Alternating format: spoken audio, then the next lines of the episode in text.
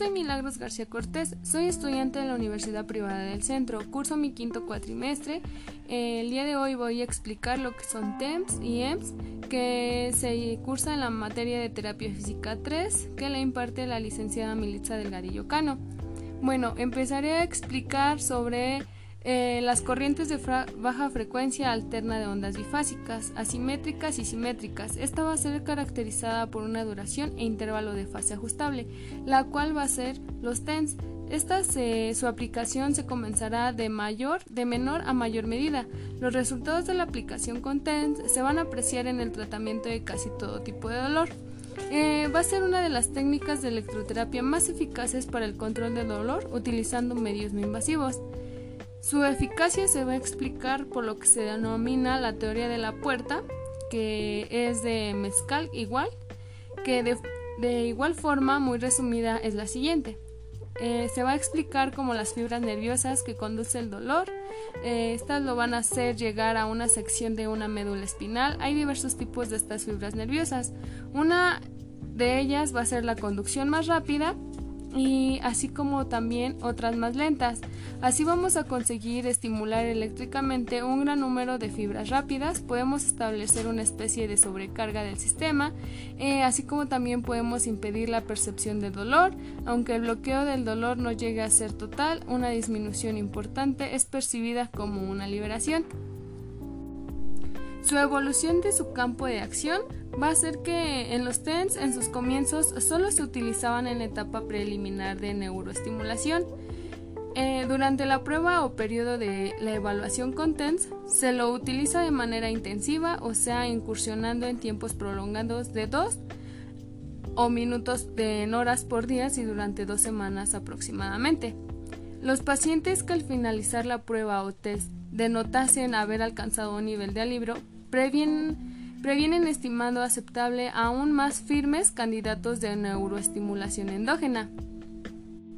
Los que no logren alcanzar ese nivel, a quienes se les va a ahorrar la agresión quirúrgica, se supone que el implante de los electrodes, dadas las pocas o malas posibilidades de estos últimos pacientes, va a obtener un alivio mediante neuroestimulación.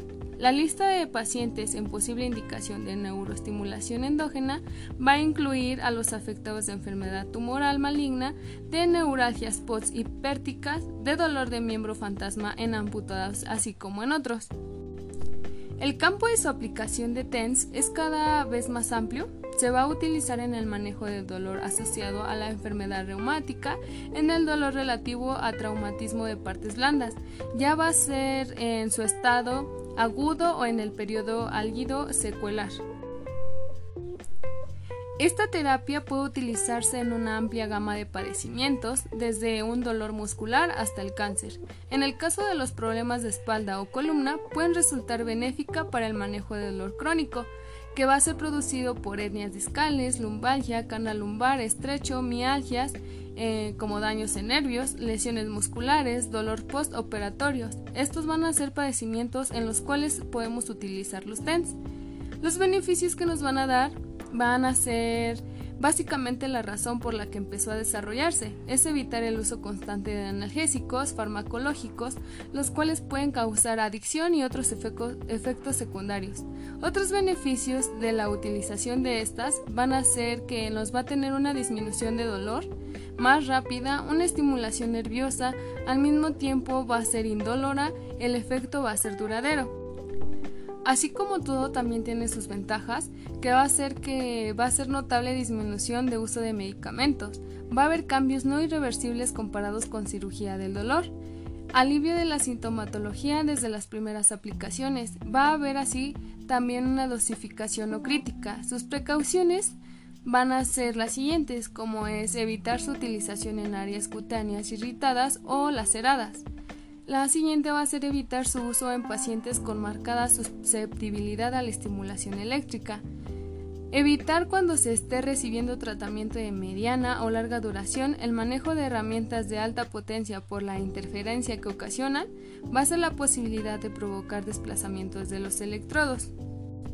Así como también va a tener una irritación cutánea frecuente en las aplicaciones de mediana y larga duración, ¿Qué quiere decir? Que se van a eliminar reacomodando los electrodos. Va a tener una reacción alérgica al medio de acople gel conductor según la piel del paciente. Se revierte el procedimiento a seleccionar este producto, en caso contrario no, no podremos seguir con la práctica. Esta es alguna de sus complicaciones. Las contraindicaciones van a ser a pacientes portadores de marcapasos. Eh, no podemos aplicar en zona adyacente a la glutis posible espasmo de vías aéreas. Tampoco se puede aplicar en el área de compromiso gestante, ya que aún no se ha demostrado el posible daño o riesgo fetal. Eh, está contraindicado así también que no podemos aplicar por nada del mundo en las áreas hemorrágicas. Este, el TENS va a tener modalidades básicas que van a ser las siguientes, TENS convencional o TENS modulado, TENS burst o por trenes. La frecuencia en la que podemos trabajar los TENS o número de sesiones va a ser que el número total de sesiones va a ser variable, siendo una alternativa terapéutica que nos va a implicar pocos o no tener efectos colaterales adversos frente a otros procedimientos. Se va a utilizar todo el tiempo necesario y siempre que durante el mismo no se presenten complicaciones. En el tratamiento del paciente con dolor crónico, relativo a procesos reumáticos con 10 sesiones, se puede lograr un eficiente control del dolor, aunque obviamente deba procederse o reiterar los tratamientos.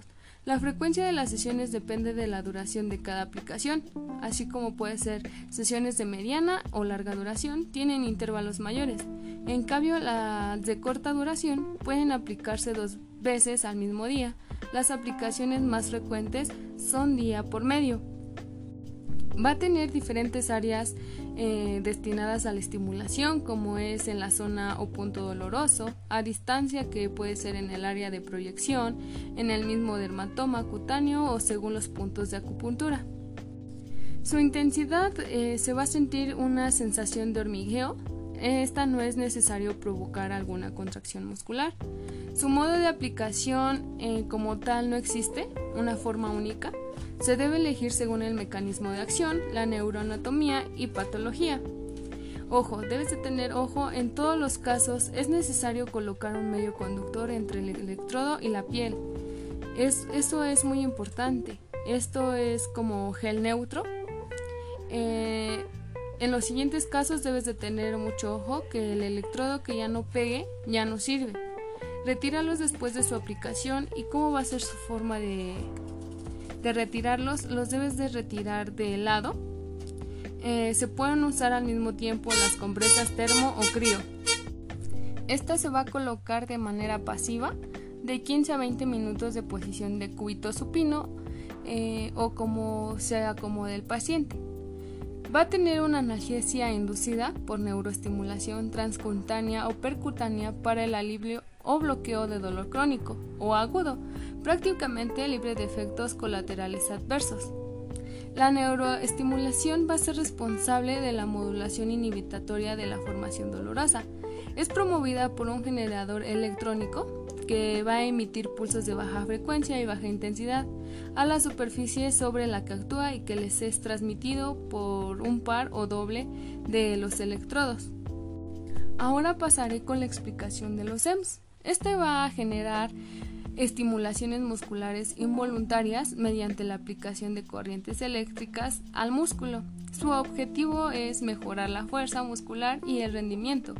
Estos se han utilizado desde hace tiempo para reforzar o sustituir la activación muscular voluntaria en muchos procesos de rehabilitación con el fin de mejorar el funcionamiento y la fuerza muscular durante periodos prolongados de inmovilización.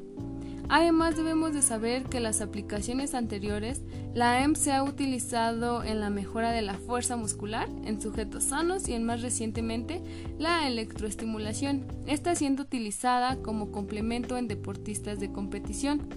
En referencia al desarrollo de la fuerza muscular mediante la estimulación, estos van a concluir eh, como en músculos normales, la EMS es efectiva pero no más que el entrenamiento voluntario.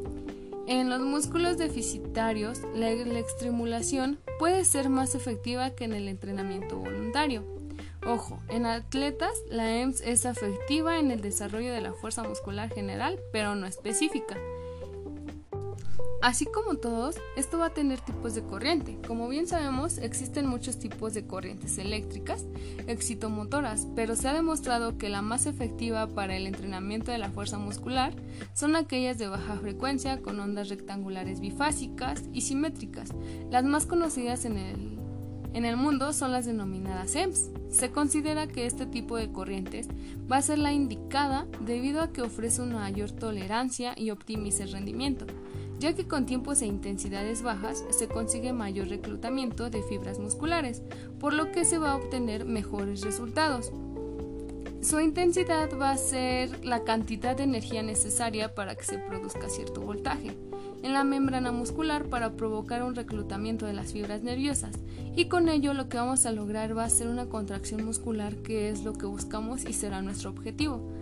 Suele expresarse en mil voltios o miliamperios. La intensidad eh, va a ser la altura que tiene que alcanzar la onda de impulso eléctrico. Variará en la función de la resistencia que presenten los tejidos al paso de la corriente eléctrica. Esta se deberá elegir, eh, así como la intensidad y duración de impulso, va a ser mínima necesaria para estimular la fibra nerviosa y restablecer un periodo de reposo igual a la duración de impulso. La intensidad estará determinada por la sensibilidad de cada uno de nuestros pacientes, por lo que siempre se debe conseguir una contracción muscular, pero sin que aparezca la sensación de dolor. Su forma de aplicación, como se ha mencionado anteriormente, esta nos va a servir para provocar impulsos nerviosos, si bien en la musculatura o bien sobre el tejido nervioso. Se va a considerar que para fines terapéuticos donde existen lesiones totales o parciales, la aplicación correcta sería la directa, sobre el músculo lesionado, mientras que para un objetivo funcional y deportivo se recomienda la aplicación indirecta sobre las fibras nerviosas. Bueno, que por otra parte se va a depender el objetivo a seguir.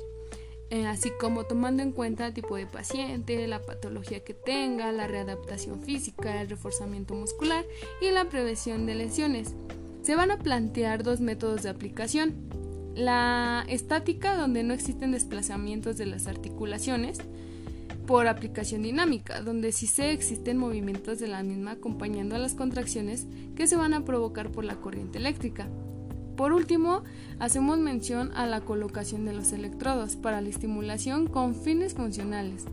Según algunos autores, se recomienda buscar una electroestimulación mixta y colocar un electrodo cerca del nervio que rige el grupo muscular y el resto de electrodos posicionarlos hacia los puntos motores en los músculos. Asimismo, se recomienda colocarlos en una posición longitudinal, preferentemente a la transversal, ya que se ha demostrado que se consiguen mejores resultados de este modo. Como conclusión o haciendo un cuadro comparativo entre TENS y EMS, eh, hay que recordar y recalcar que en TENS vamos a provocar una analgesia, tiene o tendrá una duración e intervalo de fase ajustable.